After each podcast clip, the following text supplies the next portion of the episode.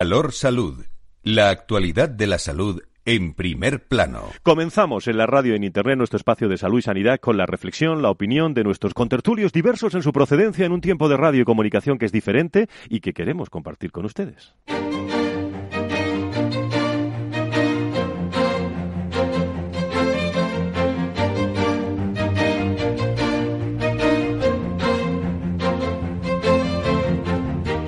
Valor Salud es un espacio de actualidad de la salud con todos sus protagonistas, personas y empresas. Con Francisco García Cabello. Muy buenos días, aquí estamos viernes. Eh, sean todos ustedes bienvenidos en este 20 de septiembre. Eh, avanza este mes de, arranque de curso. Eh, también en la salud y la sanidad le vamos a contar todos los temas más interesantes en este entorno de nuestra salud, de nuestra sanidad, como siempre en compañía de expertos en, en la materia. Y mm, nos parece a todos, no es un reflejo, es que se va a repetir el escenario. El Sistema Nacional de Salud en su conjunto está abocado al estancamiento. Al menos eh, no recibe los estímulos políticos necesarios para que sea capaz de afrontar los retos a los que se debe enfrentar. Y la razón no es otra que, bueno, el bloqueo, eh, lo estático de la política sanitaria que ha quedado instaurado en el panorama político nacional y que culminará en la repetición, como saben todos ustedes a estas alturas, de la película de las elecciones el próximo 10 de noviembre, las cuartas de, de cuatro años, ¿no? Y con suerte, si llegan esta vez eh, los acuerdos y no hay terceros comicios, no habrá nuevo gobierno estatal hasta los primeros meses de 2020. Y yo me acuerdo enseguida, cuando eh, estábamos preparando este programa, de los pacientes, eh, de los enfermos, cuando escuchen esta, esta fecha, ¿no? Hasta ese momento el Ejecutivo continuará en funciones, por lo que no podrá ejercer las tareas que le competen. De, esta manera, tampoco podrá hacerlo. La ministra de Sanidad en funciones, María Luisa Carcedo. Y es que el nuevo escenario electoral proporcionará que, atención al dato, ¿eh? María Luisa Carcedo, la ministra, permanezca más tiempo en funciones y apartada de sus plenas capacidades que con ellas. Vamos a ver qué dicen nuestros contertulios de todo esto, porque la titular eh, sanitaria ha cumplido un año desde que sustituyó a Carmen Montón. De este tiempo, siete meses ha ejercido plenamente, pero en los últimos cinco lo ha hecho en funciones. ¿Cómo se puede trabajar así? la salud y la sanidad en nuestro país, unas circunstancias que, que van a hacer bueno, que lo estático eh, pues llegue a los despachos de la salud y la sanidad, a no ser que alguien se mueva ¿eh? en, otro, en otro entorno. Eh, vamos a ver qué dicen las patronales, pese a que España, la prestación de la asistencia sanitaria es una competencia transferida, como saben todos ustedes, desde hace años a las comunidades autónomas, al Ministerio de Sanidad, le corresponde, lo recuerdo, un importante apartado dentro de los presupuestos generales del Estado. En concreto, sobre las cuentas de 2018 le pertenecían 4.251 millones de euros. Y de las reformas pendientes, bueno, las reformas pendientes que hablen nuestros contertulios, pero eh, hay un, no solo eh, alguna relación muy destacada, sino una relación muy importante para nuestra salud y para nuestra sanidad. De eso vamos a hablar en la tertulia y, por cierto, traigo un dato. Eh, contraer alguna enfermedad por la falta de higiene, ¿saben ustedes a quién preocupa más, eh, fruto de un informe? a los jóvenes españoles entre 16 y 25 años. Están muy ocupados y preocupados por este asunto. Vamos a hablar con interesantes eh, personas en este programa Valor Salud, en el que nos vamos a acercar a la escuela y a la diabetes, o lo que quieran ustedes, a la diabetes y a la, y a la escuela, para conocer cómo se está trabajando eh, y nos vamos a meter también en el foro de pacientes para hablar con su presidente dentro de unos instantes. No se vayan.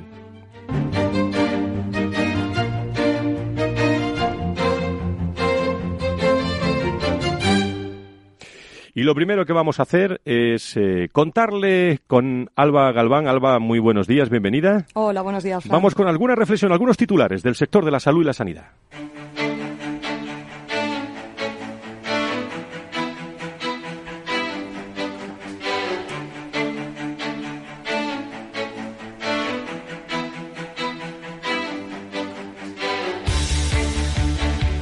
Y lo decíamos, la nueva convocatoria electoral que deja seis meses la sanidad en funciones. María Luisa Carcedo, la ministra de Sanidad, todavía no sabe si compaginará su trabajo en funciones con el de candidata, pero de lo que no cabe duda es de, es de que deja proyectos y medidas sanitarias en el aire. No obstante, la ministra cierra un mandato en el que ha destacado la aprobación del nuevo modelo MIR y los, y, y los planes antitabaco y para la salud mental. Y UGT, Comisiones Obreras y CESIF, eh, que han solicitado al Ejecutivo la aprobación de la subida salarial en 2020.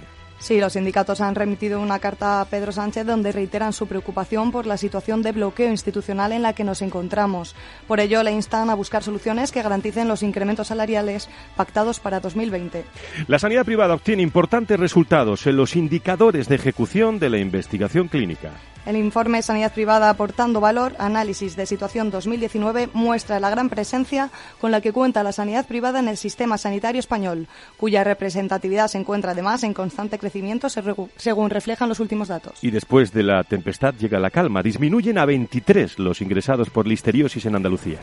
Según ha informado la Consejería de Salud y Familias, por el momento no hay ningún nuevo caso de infección confirmado y se espera el alta de la mayoría de los pacientes en los próximos días.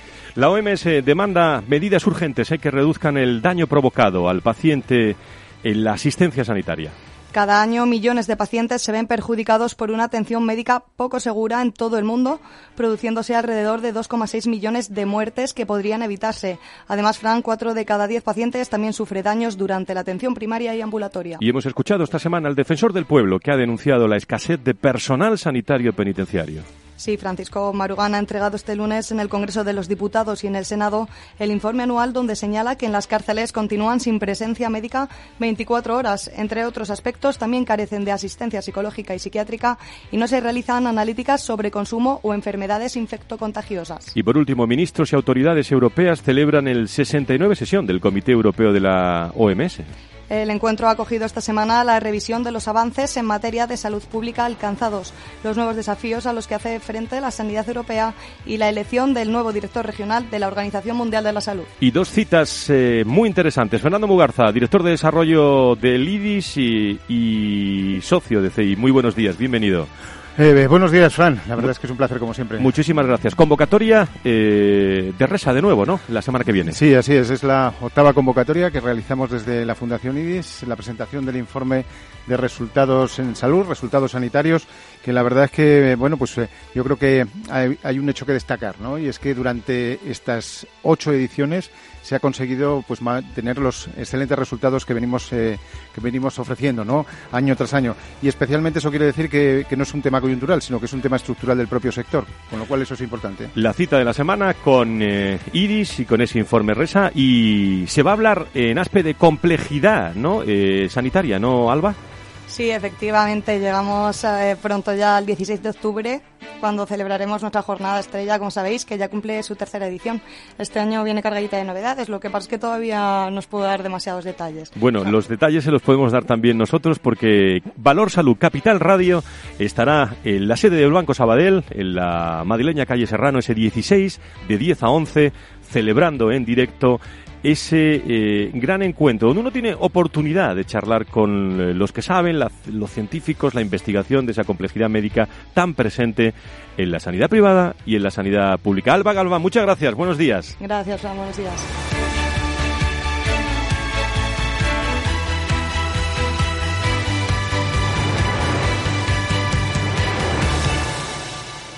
Valor Salud.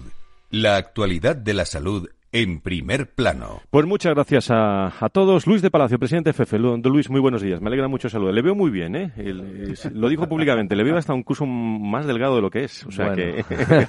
¿Eso es del golf o gracias. es del verano? No, no, no, no. El golf ha habido poco. Ha habido mucho, mucho niño pequeño que es el mejor ejercicio, la verdad.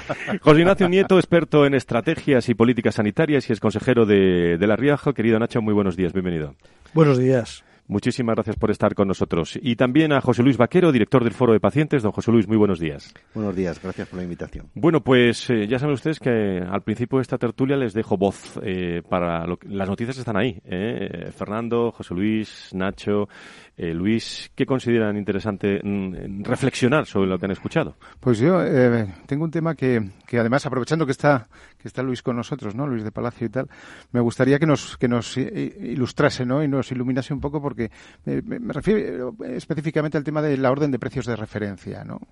por lo visto fue aprobada el pasado, bueno, yo creo que fue ayer, ¿no? Ayer jueves. Ayer, jueves. se aprobó la orden de precios de referencia, efectivamente. Y eso, eso significa, me imagino, una bajada de precios de los medicamentos. De los medicamentos que afectará, como es lógico, a la industria farmacéutica, que afectará a los laboratorios farmacéuticos, porque según he leído por ahí, parece ser que esa reducción significaría una bajada desde, desde o sea, un decrecimiento, ¿no? Mejor dicho, un no crecimiento del 2 al 1%. Bajada de precios, explica Bajada de precios, sí. sí. vamos a ver. Eh, ya desde hace, me parece son 5 o 6 años, bueno, llevamos 10 años con los precios de referencia, una normativa eh, muy compleja que se hace en el Ministerio que interviene los precios de todos los medicamentos. Entonces, sepan ustedes que en España todos los medicamentos tienen un precio tasado por el Ministerio, no lo pone eh, el laboratorio porque sí, se lo tiene que aprobar el Ministerio. Y para que esté financiado, el Ministerio aprieta mucho y tiene maneras de apretar. Se dota de unas normas que permiten una revisión automática. Eso se llaman precios de referencia. Llevan 10 años bajando los. Bueno, realmente llevamos casi 20 años bajando precios de los medicamentos desde que van saliendo y van perdiendo patente, pero los últimos 10 años con una mayor intensidad.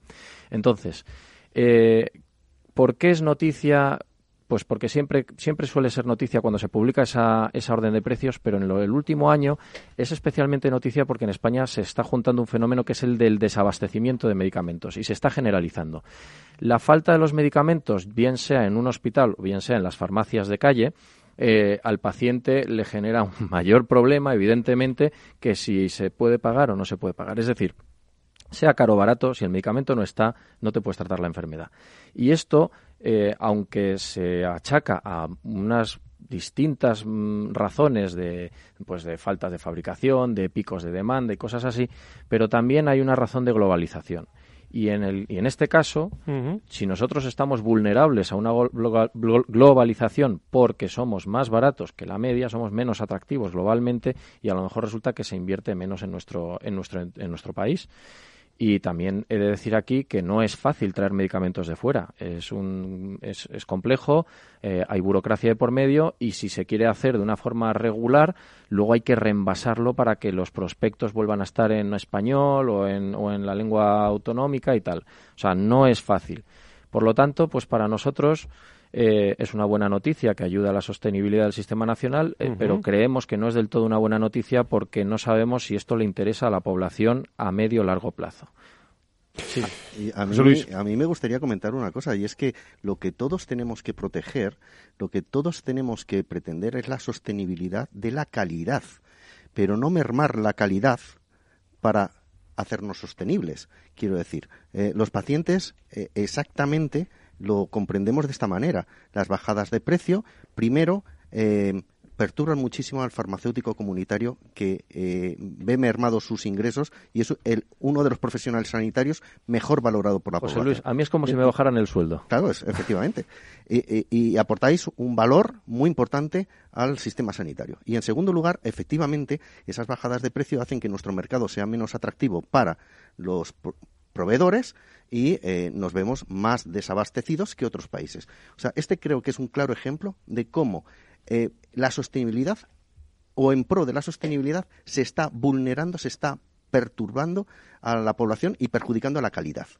Nacho.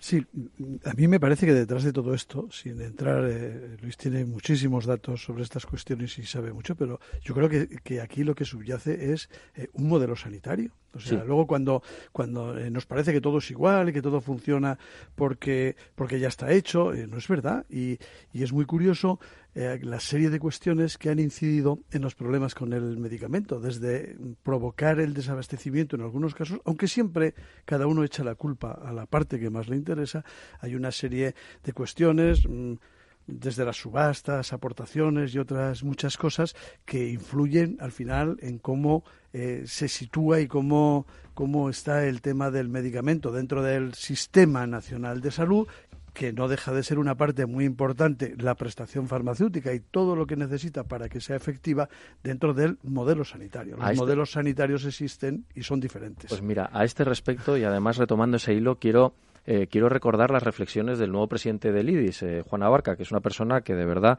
eh, viene por aquí de vez en cuando y, merece la pena escucharle con mucha atención. Y tiene que venir más, lo vamos, a invitar, lo vamos a invitar más. Y, una de la, y la reflexión que yo más valor le doy es aquella que en el fondo también hasta los sindicatos, has dicho, son distintos los que nos echamos las culpas. Hasta los sindicatos están pidiendo el aumento de sueldo, las condiciones, luego están las faltas de los profesionales, ahora tenemos el desabastecimiento de los medicamentos, tampoco las farmacias andamos eh, libres de queja, porque a nosotros nos, llevamos apretando los cinturones que ya hemos hecho agujeros extra eh, desde hace más de 15 años. Entonces, ¿qué ocurre? Falta de financiación, primero, y luego no tenemos un modelo claro, o por lo menos no es un modelo responsable en la información que se le da a la población. Lo que no vale es decirle a la gente, a usted le vamos a dar todo. ¿Con qué dinero le vamos a dar todo? Todos son sin listas de espera, todo tipo de operaciones, todo tipo de medicación, todo tipo de servicios y tal. Y todo público, cuidado, eh, ojo, todo público, con medios públicos, eh, los temas de la eficiencia, tenemos unas normativas sobre el eh, régimen estatutario que nos cuesta, pero bueno, ya veremos. Esto, esto no es sincero. O sea, habría que ser un poquito más responsable para decir, planteémonos, tenemos que aumentar la financiación, pero tenemos que seleccionar mejor cómo vamos a utilizar esa financiación. Y de hecho, eh, perdona, y con esto termino, ese ejercicio de responsabilidad sé que eh, nunca va a llover a gusto de todos, siempre va a haber alguien que diga, hoy me, ha llovido menos y me han dejado fuera pero solamente con que se hiciera ese ejercicio de responsabilidad sobre la selección eh, y, el, y, el, foco de la financiación y el resto poderlo concertar, el resto poderlo, poderlo dejar. Es decir, hemos tenido desfinanciaciones y, no, y nadie, se ha, nadie, ha perdido tratamiento. Oye, decirme una, una, cosa, este es el tema eh, con el que hemos iniciado, pero, pero iniciaba yo también, eh, bueno, parece que va a haber, parece que va a haber eh, elecciones. ¿Quién toma decisiones aquí, la salud y la sanidad, a partir de ahora? No. Esa es una buena pregunta. ¿Quién toma decisiones? Esa es una buena pregunta. Eh, eh, tenemos el gobierno en funciones, ¿no? Luego, lógicamente, pues ahí están las atribuciones pertinentes. Y Digo de verdad. Cosas, ¿no? ah, eh, bueno, eso es otra cosa. Eso, eso, eso es otra cosa, ¿no? Pero, bueno, pues el problema no es tanto el quién toma las decisiones, sino quién las va a estar tomando durante bastantes meses, ¿no?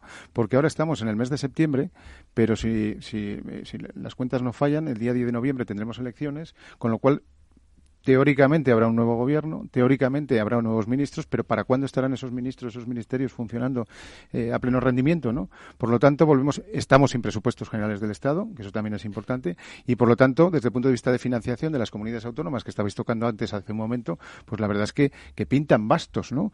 Pintan bastos en ese sentido. Eh, y, todo el tema de financiación de comunidades autónomas y de territorios al final significa pago de facturas y pago de proveedores, así de claro. Eh, Fernando, pero que un gobierno en funciones también puede y debe tomar decisiones. Bueno, vale. sí, pero la cuestión es que muchas no se han tomado y algunas de las que se han tomado pues no han eh, incidido en problemas y en temas fundamentales. Y hasta hay un presupuesto prorrogado que no se puede cambiar, pero que sí se pueden hacer cosas. Pero es que alguna hay que hacer. Claro, pero, pero fíjate, por ejemplo, desde Galicia recientemente eh, pues se decía y se, y se, y se quejaban, como es lógico, ¿no? Desde la Asunta de que, de que oye, que tiene que llegar la financiación, de que tiene que llegar el dinero que, que están esperando las comunidades autónomas, ¿no? Y desde el punto de vista de la sanidad, lógicamente, pues esa financiación es, es clave, es fundamental, porque hay que pagar la provisión, hay que pagar los proveedores, etcétera, etcétera. Eh, y sobre el tema anterior, solamente un, apunte, un, apunte, nada más, porque habéis estado comentando el tema de, de la disminución de precios, la reducción de precios, eh, la revisión y todas estas cosas, pero hay un aspecto relevante, que es el tema de la innovación, ¿no? Yo creo que ese, ese, ese aspecto es clave. Dices, ¿hasta dónde podemos, eh, toda medida que mejore la eficiencia es, verdad que es, que es importantísima, ¿no? Pero no a riesgo de determinados aspectos. Y uno de ellos muy importante precisamente es el de la innovación y de la innovación farmacéutica. Y en ese sentido yo creo que lo que necesita el sistema, que es lo que venimos diciendo desde la Fundación y desde hace mucho tiempo, es una reforma en profundidad. Oiga, auditemos el sistema, veamos dónde están las ineficiencias y a partir de ahí se tomen decisiones, pero además contando con todos y con todos los recursos disponibles. Hoy como he empezado con el modelo, no sé muy bien por qué, eh, me ha venido muy, muy a la mano, pero claro, es que para hacer una reforma de algo hay que tener un modelo, hay que tener un objetivo, hay que saber qué se quiere hacer. Eso está bien dicho. Es, muy, es que es muy difícil y, y la verdad es que esto no está muy claro. Y una cosita, una cosita, ¿no? Que de lo que estamos hablando de qué hacer y, y que no es solo que hay que tomar decisiones, que el peligro es quien las toma, eh, mm, revisemos cómo se han compuesto unos cuantos gobiernos autonómicos de los que ya están, ¿eh? que en algún puntito habrá que echarse a temblar por si acaso. Dejarme que, estoy de acuerdo, que salude, José Luis. Eh, está tu presidente, eh, Jaloto Lalito telefónico. Lo digo por si le quiere decir buenos días. Eh, voy a saludar a Andoni Lorenzo, presidente de la Federación Española de Diabetes y del Foro Español de Pacientes, que se incorpora con nosotros. Don Andoni, encantado de saludarle. Muy buenos días. Hola, buenos días. Muchísimas gracias. Como tengo unos, eh, Andoni, como tengo unos contertulios que son tan interesantes como usted y como todos los que están aquí, eh, y hay tantos temas que quiero preguntarle, vamos a hacer una pausa eh, ahora publicidad y enseguida, en, eh, en 45 segundos, en un minuto, vuelva a estar con nosotros y hablamos tranquilamente, eh, porque quiero que me cuente muchas cosas sobre la diabetes y la escuela y también sobre el Foro Español de Pacientes. ¿Le parece? Muy bien. Bueno, pues eh, vamos a volver en unos momentos. Eh, lo digo porque las personas que estén conectadas al Twitter, a las redes sociales, ¿qué tal ha vuelto usted de vacaciones? Sí, ya sé que bien, pero ¿qué tal lleva la alimentación? Eh, ¿Cómo se ha adaptado? Bueno, tenemos una nutricionista muy, muy conocida con nosotros hoy que nos va a contar detalles de, más que lo que hemos hecho, lo que debemos hacer en los próximos meses. No se vayan, continúen con nosotros.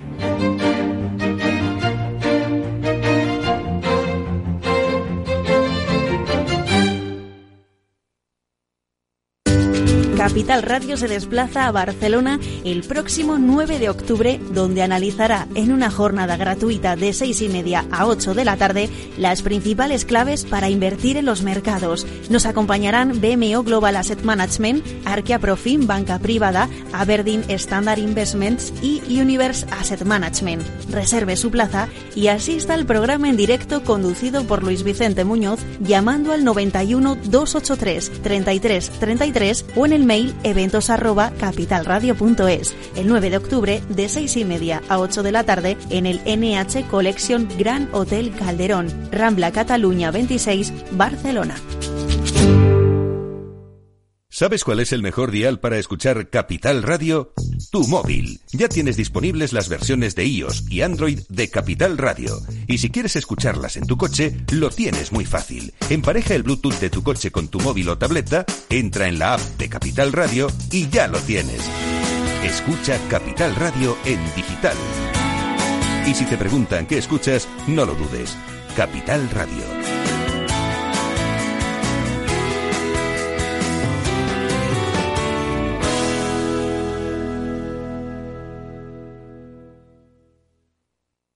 Renta 4 Banco, el primer banco español especializado en inversión. Sí, somos un banco como muchos, pero no nos parecemos a ninguno. ¿Por qué? La especialización. Tenemos soluciones que se ajustan a cualquier perfil y necesidad. Inversiones con mucho o poco dinero en todo tipo de productos. Soluciones que lo hagan todo por ti o solo asesoramiento para que operes tú mismo. Descubre qué es tener un banco y un especialista en inversión al mismo tiempo. Para más información, entra en r4.com. Llámanos al 902 15 30 20 o visita tu oficina Renta 4 Banco más cercana.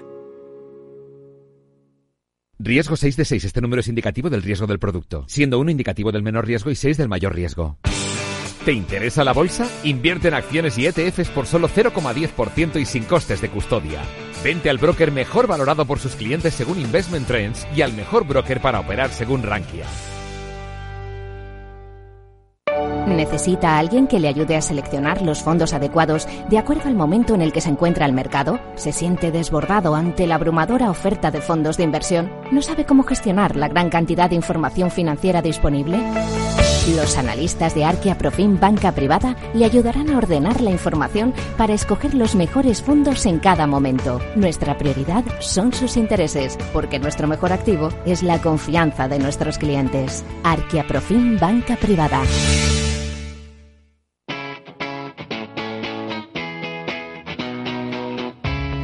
Get enough of Capital Radio. It's the radio station that awakens the Spanish economy. Escuchas Capital Radio, Madrid 105.7, la radio de los líderes.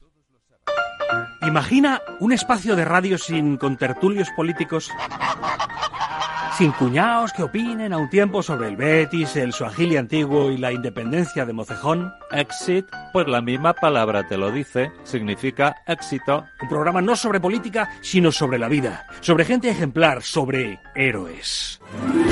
Cuando me dicen que para mí era imposible, yo les digo, lo quiero intentar. Como Dani, 10 años, paralítico cerebral, ha conseguido caminar cada día, Dani suda sangre y esfuerzo. Ya lo dijo Antonio González Calderón, la radio es la vida que suena. De lunes a jueves, a las 8 de la tarde, aquí somos así, con Rafael Cerro en Capital Radio.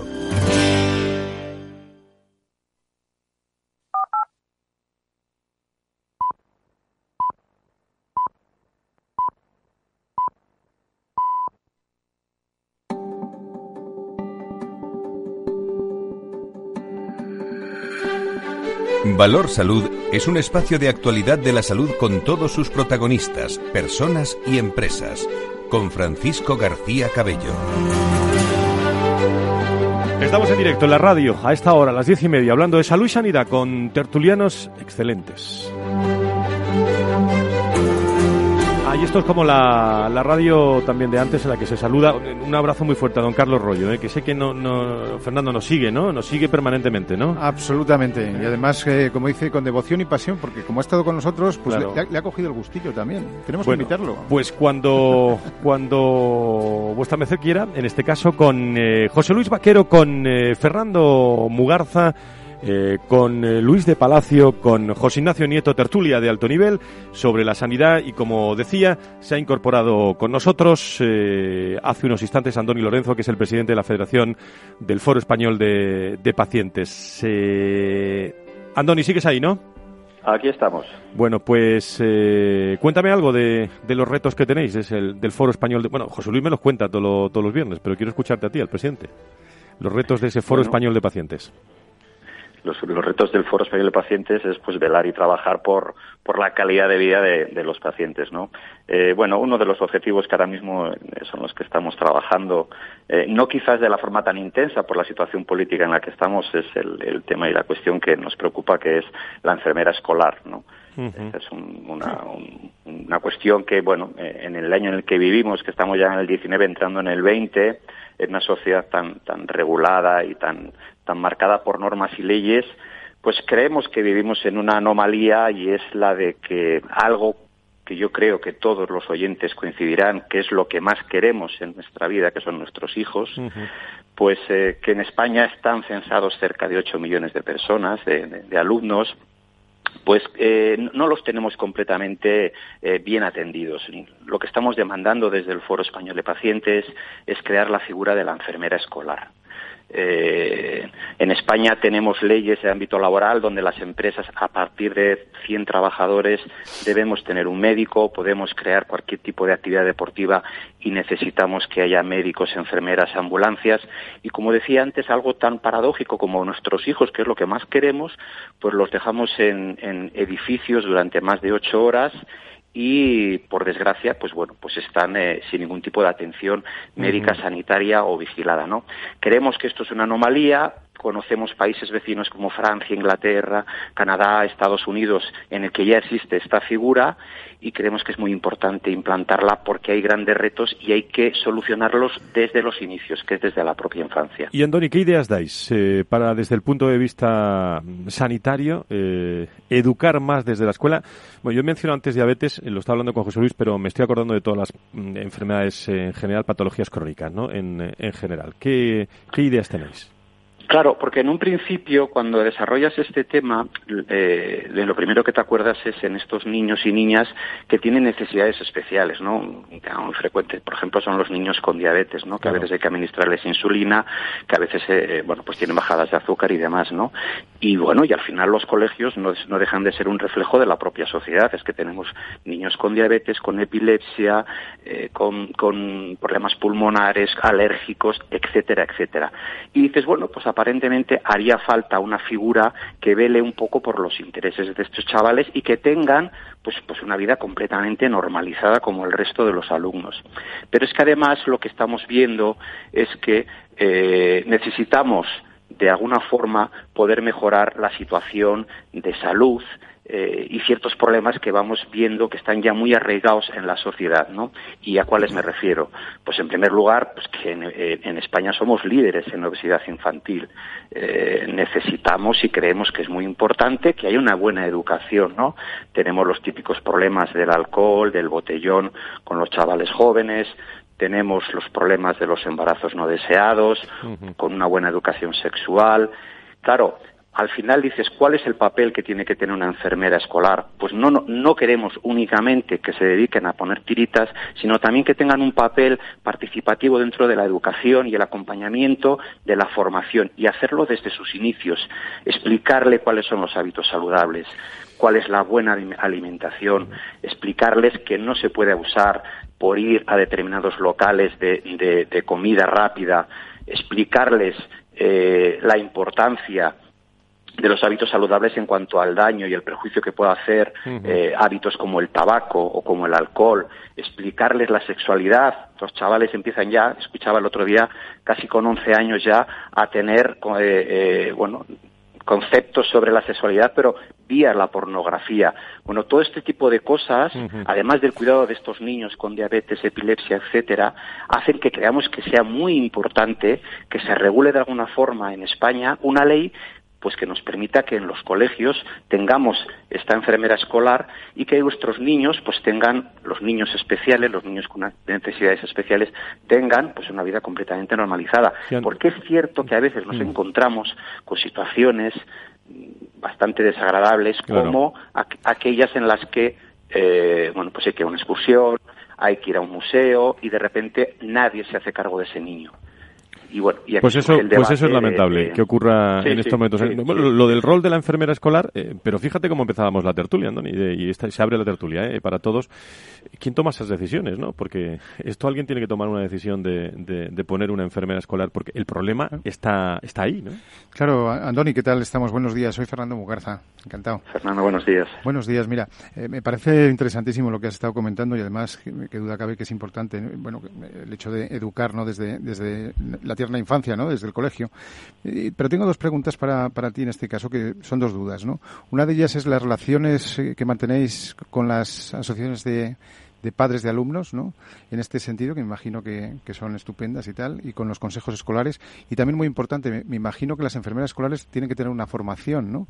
Y una formación específica sobre el tema de enfermería escolar. Lo digo porque, revisando por la web, he visto que había máster incluso eh, organizados por universidades, como en este caso como el San Pablo CEU, precisamente en esta especialidad. Esas dos cuestiones nada más.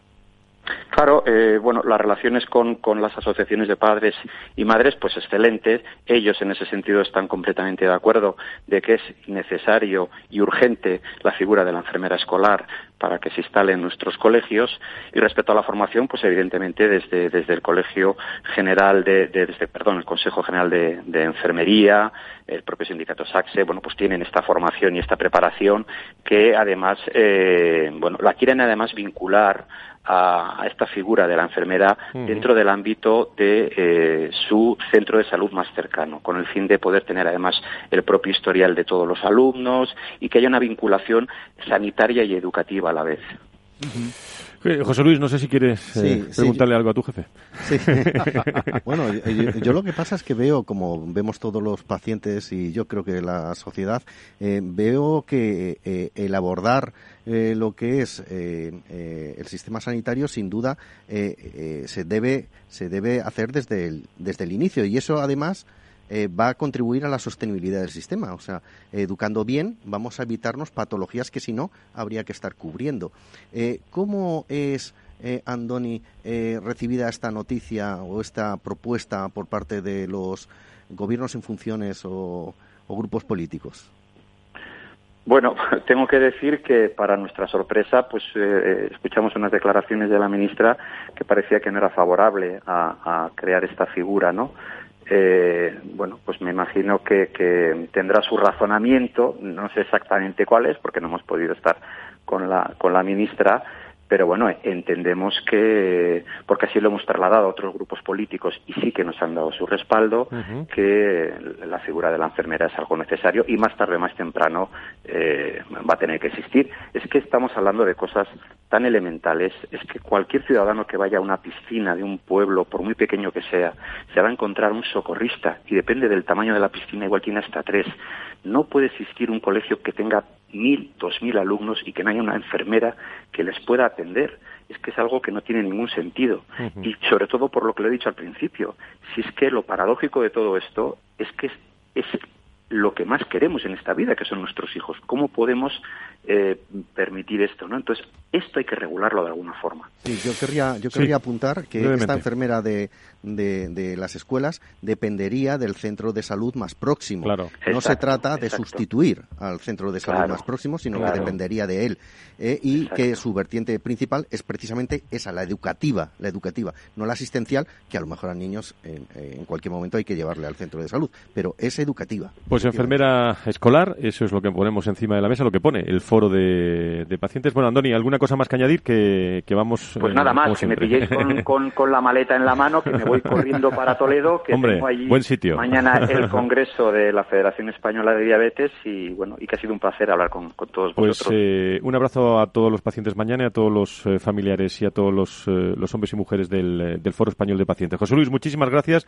José Luis se queda con nosotros y Andoni, gracias por estar con nosotros al, presidente. Muchísimas gracias. Buen viaje. Gracias a vosotros. Un saludo, gracias. Un saludo.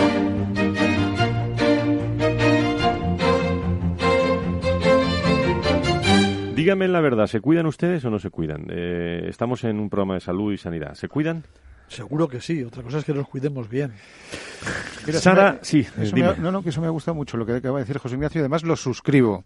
Yo me cuido, lo que pasa es que no sé si bien. Es Yo, además, me dejo cuidar.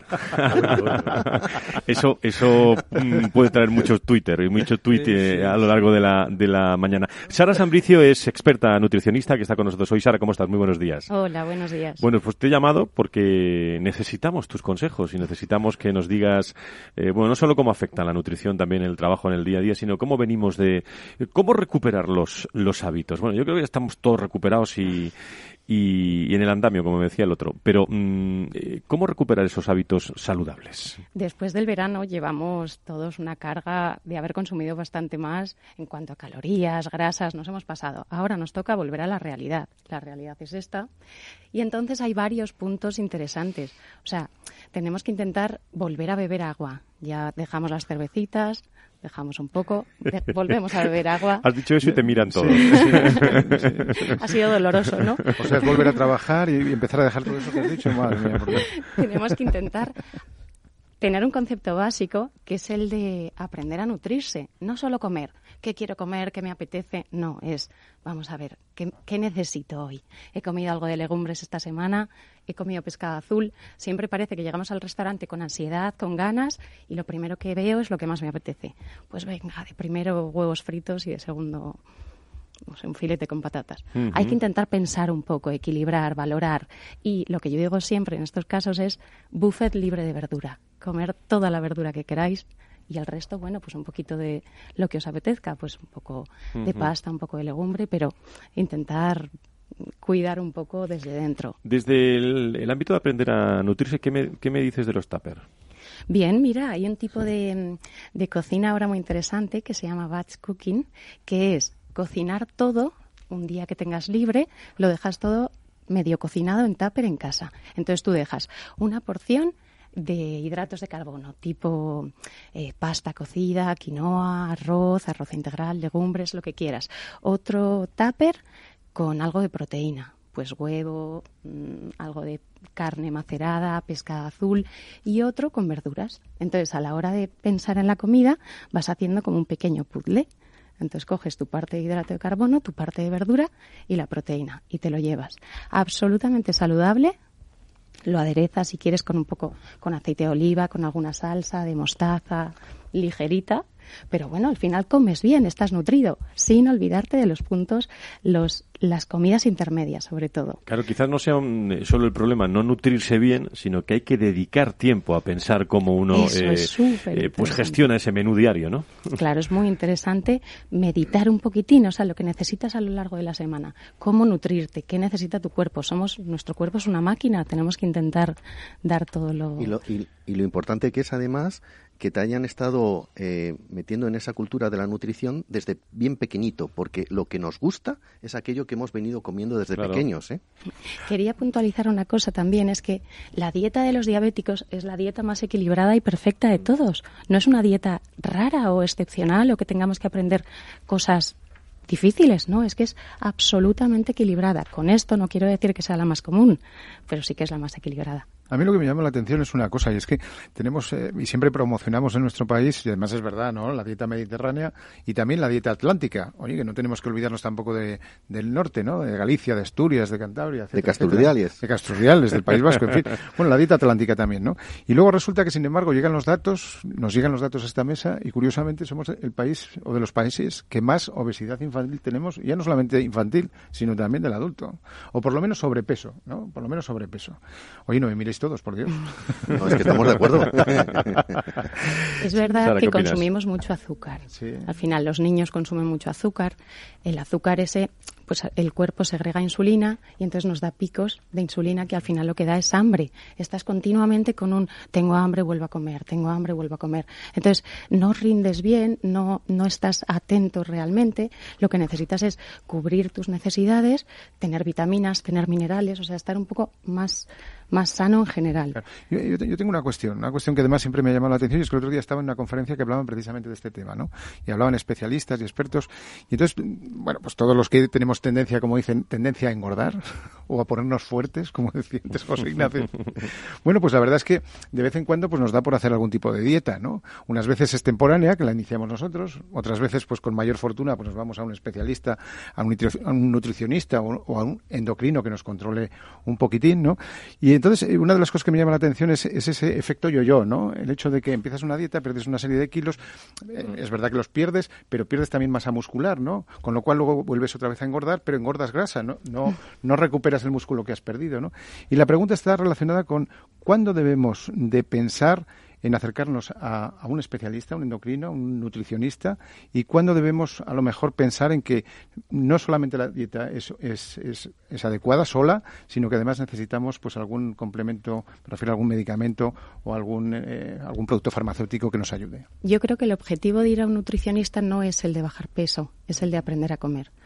Una vez que aprendes a comer, consigues lo que quieres. No pierdes peso a lo mejor de los brazos o de las piernas, sino pierdes de donde se acumula. En el caso de los hombres, en el abdomen, porque se está perdiendo grasa. Perder músculo se baja hoy, se sube mañana.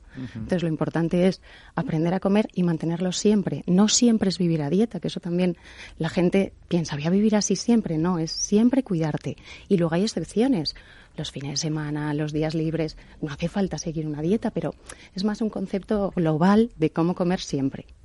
Y lo de eh, hacer el seguimiento, de pesarse todos los días, lo de, ¿cómo lo ves eso? Porque muchas veces estamos obsesionados con ese asunto. ¿eh? Pues si obsesiona, no hay que hacerlo. En cambio, hay gente que dice o me peso o no puedo seguirlo. Entonces, cada uno es un mundo y al final hay que personalizarlo de alguna manera.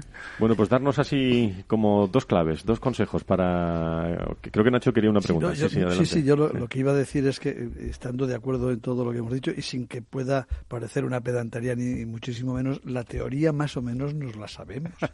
La, el problema es llevarla a la práctica eh, día tras día, ¿no? Entonces, hacemos, pega, en fin, eh, es verdad, es verdad. Por eso muchas veces cuando estás un poco dependiente durante un tiempo de un especialista, pues te ayuda a, hacerte con ese orden para poder seguir adelante, ¿no? Pero, pero el, asunto es que nos falta voluntad, vamos, era una palabrita. es palabra muy, muy interesante. Yo ahí sí querría aportar una sola cosa y es subrayar la reflexión que ha, que ha hecho eh, la especialista sobre sobre que la dieta de los diabéticos, si la fuéramos capaces de seguir, seríamos los tíos más sanos del mundo, ¿eh? y eso lo hemos comprobado, o yo lo he podido comprobar. Y luego lo otro es eh, no sabemos la teoría, pero es difícil aplicártela a ti mismo. Sin embargo, en casa, si, si, tú eres responsable de otros, por ejemplo, tus hijos, y, y, de verdad lo aplicas, de repente, ahí es cuando entra la disciplina y tal, porque lo haces sobre tus hijos. A ver, Sara, dos consejitos para este fin de semana. Vale, consejos. De verdad, pensar en verdura. Si vas a comer cualquier cosa, primero piensas en una verdura. Dices, pues venga, a la hora de la comida unas alcachofas deliciosas, unos trigueros, lo que sea. Y para cenar, pues mi gazpacho que tengo, menestra de verduras. Una vez que ya has pensado un vasito de gazpacho, un vasito. O dos, da igual. Una vez que ya tienes la verdura, el, resto viene solo piensas? Pues en la comida, eh, salmón o pescado azul. En la cena, pues huevo, tortilla. Pero ya has pensado, ya tienes la verdura. Si empiezas pensando en proteína, ya solo comes eso. ¿Y la copita pues, de vino? Es verdad, el alcohol.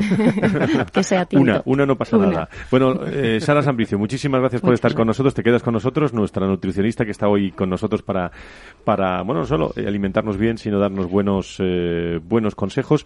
Y decía yo al comienzo del, del programa que eh, leía esta semana que, bueno, que contraer enfermedades por falta de higiene preocupa, y saben ustedes aquí más, eh, a más de la mitad de los eh, adolescentes españoles, contraer alguna enfermedad, pues a falta de higiene preocupa a la gente, a los jóvenes entre 16 y 25 años. Concretamente el 54% según ha aparecido en un informe que quiero preguntarle más a José Ramón eh, Iracheta, eh, que es country manager de ACT y Iberia.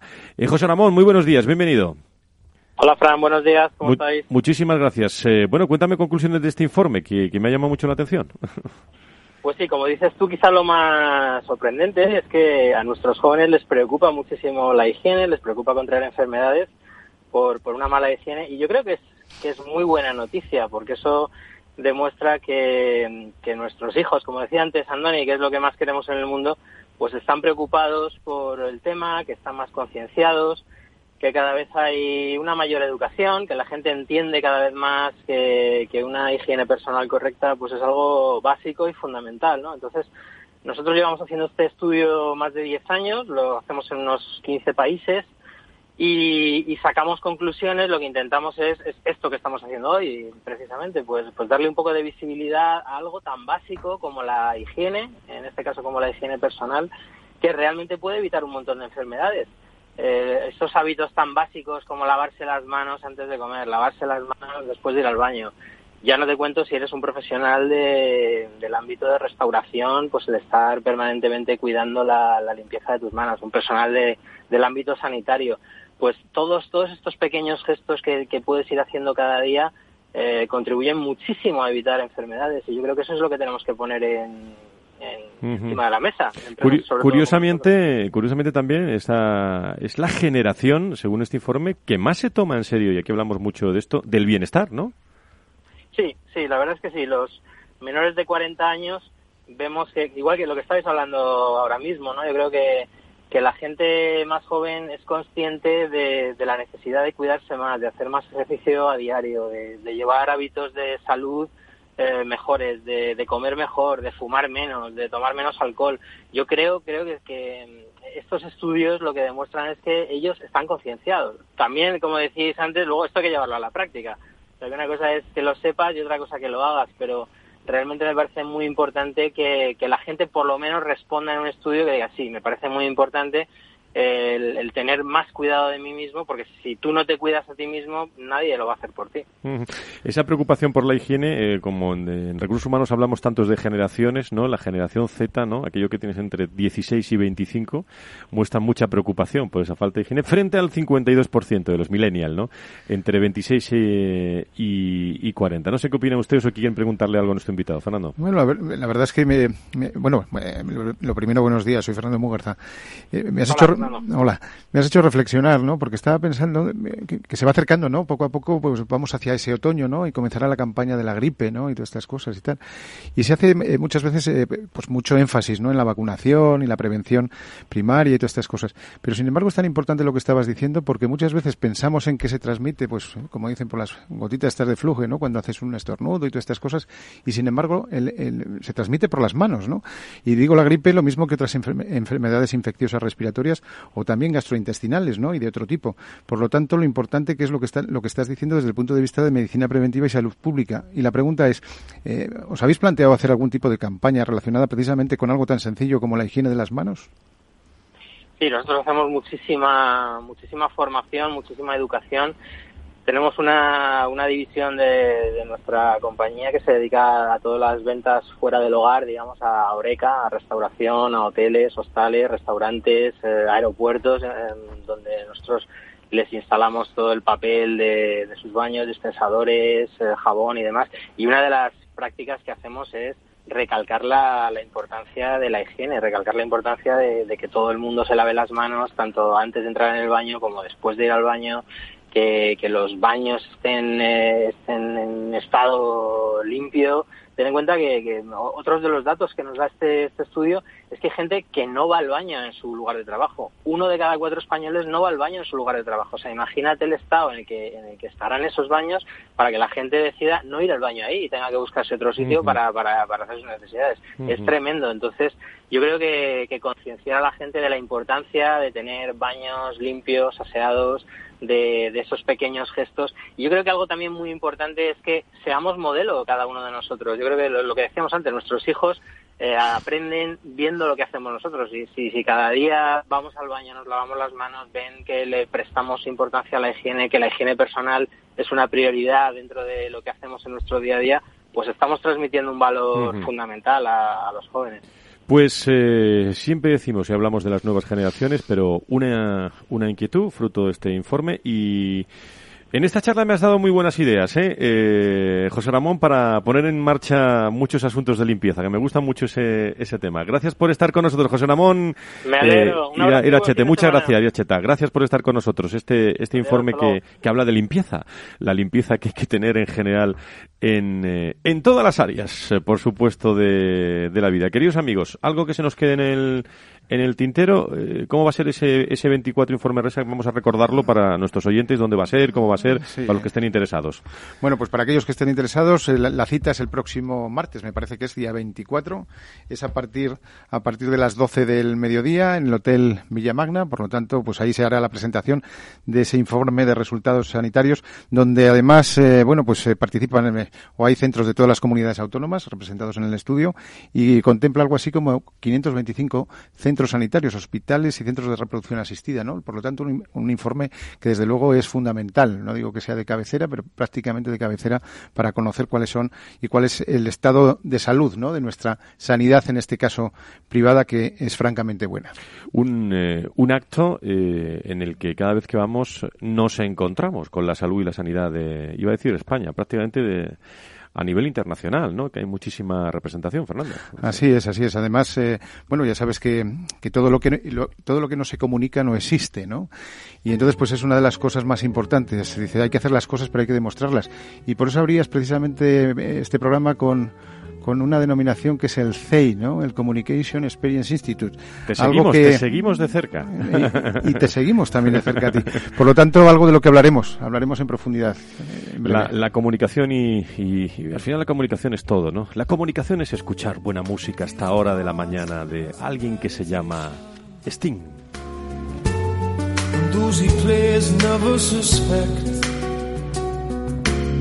Qué bonito es esto, ¿eh? Para, para acabar el programa y comenzar el fin de semana.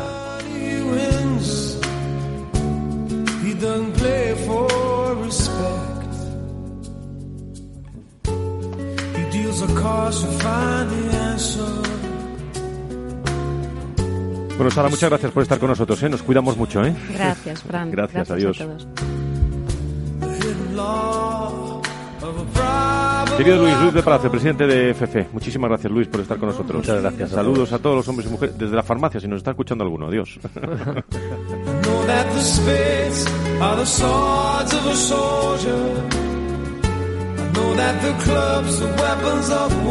Y saludo eh, a José Ignacio Nieto, eh, que cuando estaban hablando de las alcachofas, de tal, me he acordado de, muchas comidas que hemos tenido tú y yo. ¿eh? Sí, sí, Yo, yo, como mucha verdura. Por, eso, por eso, por eso lo digo. Muchísima, pero también otras cosas. Buen fin de semana. José Luis, saludos a todos los hombres y mujeres del Foro de Pacientes. Gracias, buenos días. Muchas gracias y os esperamos en el próximo encuentro el día 22 en el Ministerio. Eso. A todos los pacientes. 22 hablaremos. Fernando, eh, buena, buena bici, que sé que te vas este fin de semana. Gracias. Sí, la verdad es que sí. Y recordemos que es eh, 500 años, ¿no? Desde que Magallanes Eso y es. Juan Sebastián Elcano dieron la vuelta al mundo. Un orgullo pa- también para, para nosotros y para nuestro país. Con Félix Franco la realización y todo el equipo de producción del programa y todas las personas que desde ASPE, IRIS, Copares, eh, FEFE y todos los hombres y mujeres de nuestra salud y la sanidad nos hablan todos los días eh, y nos dicen también los temas más eh, interesantes y vienen con nosotros. El próximo viernes a las 10 les esperamos 9 en las Islas Canarias, más salud y sanidad contado otra forma aquí en la radio, en Capital Radio. Buen fin de semana, qué bonito es esto de